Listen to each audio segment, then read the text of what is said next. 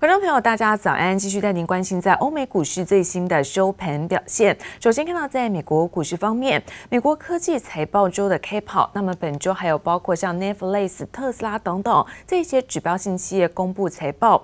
美国众议院议长佩洛西为纾困案谈判设定了四十八小时的大限，而周二呢，就是这个纾困在美国大选前达成协议的最后期限。好，市场密切关注进展。那美股道琼一度大涨百点，不过盘中是转跌。的中场大跌了四百一十点，跌幅部分呢是百分之一点四四，收在两万八千一百九十五点。科技股纳斯达克下跌了一百九十二点，跌幅部分有百分之一点六五。S&P 五百指数在三千四百二十六点，跌幅呢是百分之一点六三。我们看到费城半导体下跌呢是百分之零点五八，中场收在是两千三百八十五点。再来是在欧洲的相关消息，企业在第三季获利表现优于预。但市场担心了，现在英国脱的谈判包括在欧洲的疫情，因此也抵消部分财报利多。中场我们看到在欧洲股市哦，那么是呈现震荡压回的状态。德国部分下跌是百分之零点四二，而法国股市跌幅在百分之零点一三。美中贸易战现在开打以来，两国之间呢各方面的角力战是持续的上演。而中国人大最新也通过了一个出口管制法，就被怀疑是针对美国而来。他会不会准备对于在美国采取一些反制的措施？来自于在《华尔街日报》最新报道，中国政府警告美国，他们可能会因为在美国的司法部那起诉了中国解放军的学者，那么同时关押在中国的美国公民。美方声称所谓。外国公民在华遭受任意扣留，完全是倒打一耙，颠倒黑白。中国外交部例行记者会上，战狼发言人又对美国开骂，因为《华尔街日报》最新报道指出，美中两国打出了人质外交。中国政府透过多条管道警告美国撤销起诉中国解放军学者，否则将拿在中国的美国公民开刀。According to a report, the Chinese government has warned the U.S. that it may detain Americans in China in retaliation to the U.S. Justice Department's prosecution of Chinese military-affiliated scholars. 历史上臭名昭著的。麦卡锡主义正在死灰复燃，借尸还魂。在此背景下，美方发布上述提醒，很明显是做贼心虚。在美国大选前试图低调不惹事的中国外交部直接否认人质外交的指控。不过一天之前，第十三届中国全国人大常委会最新通过出口管制法，则确确实实冲着美国而来。中华人民共和国出口管制法。已由中华人民共和国第十三届全国人民代表大会常务委员会第二十二次会议于二零二零年十月十七号通过，现已公布。自二零二零年十二月一号起施行。中国推出出口管制法，反制美国商务部的实体清单。有分析师担心，稀土可能成为中国政府限制出口的品项之一。新法中规定，针对滥用出口管制措施危害中国国家安全和利益者，可采取对等措施。表示中国很可能采取行动，反制美国制裁华为和中兴等中国企业。中共中央总书记习近平在主持学习时强调。当今世界正经历百年未有之大变局，科技创新是其中一个关键变量。要充分认识推动量子科技发展的重要性和紧迫性。为了在美中科技战中突围，中国国家主席习近平看准要借由科技创新发展新局，点名要大力发展量子科技，在新一轮产业革命中抢下先机，和美国一较高下。记者王新文、李芷莹综合报道。而中国国家主席习近平在上周南巡了深圳，深圳当局就宣布展开是一个数位人民币的试点，要大放送总金额高达是一千万人民币的数位人民币红包。那每个红包金额是两百元人民币。那现在数位人民币是中国央行发行的法定货币，那店家不能够拒收之外，也可以让人离线支付。手机上出现大红包，这可是深圳市政府砸一千万人民币行销数位人民币的大促销。而且，中国国家主席习近平前脚才刚离开深圳，就立刻实施试点。This is the app, right? You have to you have to download the app. Once you slide, you can see the receipt of the payment. Mm-hmm.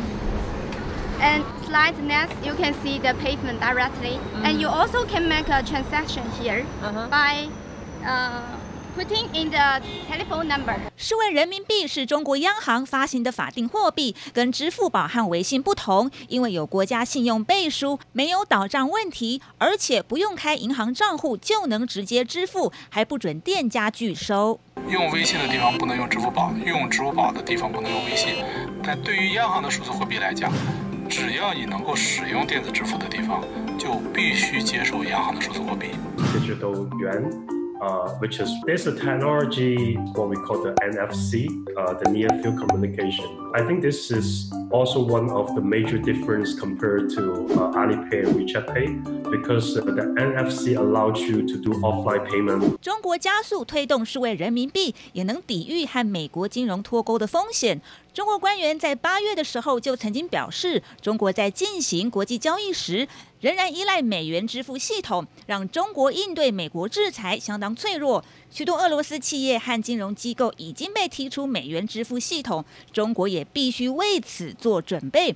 像现在数位人民币就不能买外汇，同时中国恐怕也想挑战美元地位。It will seek to um, circulate the new currency for digital transactions worldwide as part of a long-term plan to fundamentally reshape the U.S. dollar-centered global economy.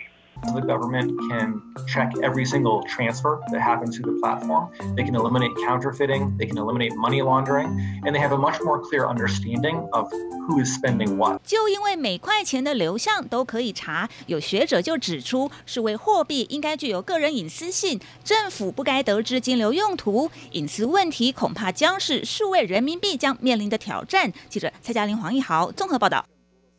而新台币则是维持了强劲的升势，在周一的早盘一度强升超过了二点七八角，来到是二八点七零一的价位。那中场升值是二点九分，收在二十八点九五兑换一美元，现在也成为在亚洲的最强货币。不过新台币的强势却让不少的境外基金倍感到汇损压力。来自于在晨星基金统计，从三月二十三号以来，这个正报酬的基金只有少数三成。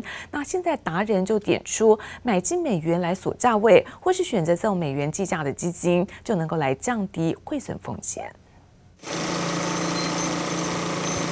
您好，这是您换的新台币，谢谢。国际热钱进兵台北汇市，让新台币周一早盘强升二点七八角，一度来到二十八点七零的价位，再度成为亚洲最强货币。央行尾盘再度进场阻升下，新台币中场升值二点九分，收在二十八点九五元兑一美元。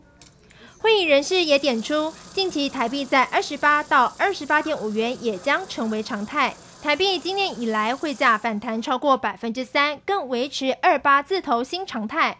美元相对疲弱，也让部分境外基金投资人倍感汇损压力。因为你现在台币比较强的时候，可以换到比较多美元的资产。呃，这个时候你买进这个美元是划算的。那等到未来台币呃这个对美元又贬值的时候，这时候你反而可以赚到汇差。所以应该反向操作，就是如果你现在呃想要买一些外币资产的话，倒是可以趁台币升值的时候，赶快多换一点美金。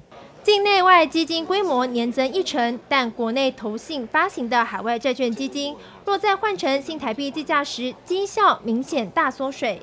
根据晨曦基金统计，从三月二十三号以来，即使大部分债券基金出现反弹，但正报酬率基金却仅有少数三成。因此，基金达人罗继夫点出，应该反向操作，趁美元疲弱时买入美元计价商品。更建议投资人手中外币计价的海外基金不要随意赎回，只要透过三招就能避免赚了利差赔了价差的窘境，包含买进美元锁价位，以美元账户作为海外基金买卖，最后则是考虑货币避险计价类别基金。第一步就是先去开一个外币账户，那第二步呢，就是说，呃，当这个外币呃这个你担心它有这个汇率损失的时候，像买海外基金的话，你可以去买一个避险的。啊、这个级别的海外资金，如果买美元避险的话，它就会帮你做一些避险，呃，可以减少一些汇率的损失。罗继夫进一步提醒，买避险级别的海外基金时，仍得留意避险操作方向。新台币持续强劲，投资海外基金选对操作策略，才能降低汇损风险。记者刘富慈、林秋强台北采访报道。而苹果 iPhone 十二的新机系列现在全球的预购火热，也让苹果紧急的追加一个备货量。两大组装厂像红海、和硕更是大动员来加码员工的返工的奖金。那红海呢，在富士康郑州厂给出大约新台币四点三万元，和硕计下仓数，那么祭出新台币是五点八万元的超高奖金。现在随着这种新机的预购超旺，也让红海在第四季的营运有机会升温。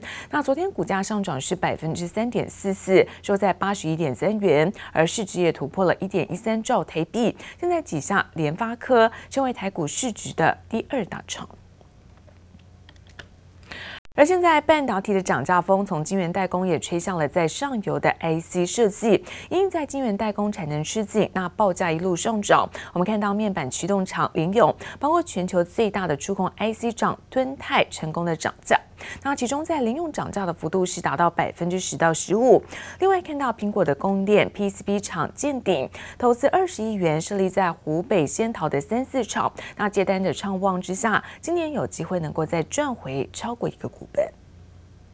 半导体涨价风从晶圆代工吹向上游 IC 设计，因应八寸晶圆代工产能吃紧，报价一路上涨。面板驱动厂联咏和全球最大触控 IC 厂敦泰近期成功涨价，其中联咏涨幅高达百分之十到百分之十五。业界人士分析，晶片价格通常只降不升，此次能调升价格相当少见。苹果供应链 PCB 厂建鼎投资二十亿元设立湖北仙桃三四厂，以完成土木管线电力工程。建鼎指出，明年新产能开出后，资本支出将成长四十到五十亿元，主要用在湖北仙桃新厂的设备。而受惠于 HDI 制成满载，建鼎九月营收五十五点一六亿元，第三季营收也以一百五十七点一一亿元创下新高。在接单持续旺盛下，今年将再赚回逾一个股本。受惠于教育标案和大尺寸电视需求回温，背光模组厂中光电第三季营收达一百一十九点四一亿元，季增百分之十二点二。展望未来，中光电指出，十月在 IC 等零组件供应吃紧，加上季底效应、垫高基期等影响下，预期两大产品出货将小幅衰退。其中影像产品基期相对较高，估计将月减近两成。纺织大厂巨阳受惠于防疫产品大量出货，推升毛利率表现。九月税前盈余为三点八三亿元，创今年新高。第三季税前盈余为二十一点一亿元，年增百分之八。第三季税前盈余十点二五亿元，季增百分之一百零五，年增百分之二十一点六。单季每股税前盈余四点六六元，前三季税前盈余二十一点一亿元，年增百分之八，每股税前盈余为九点六元。记者综合报道。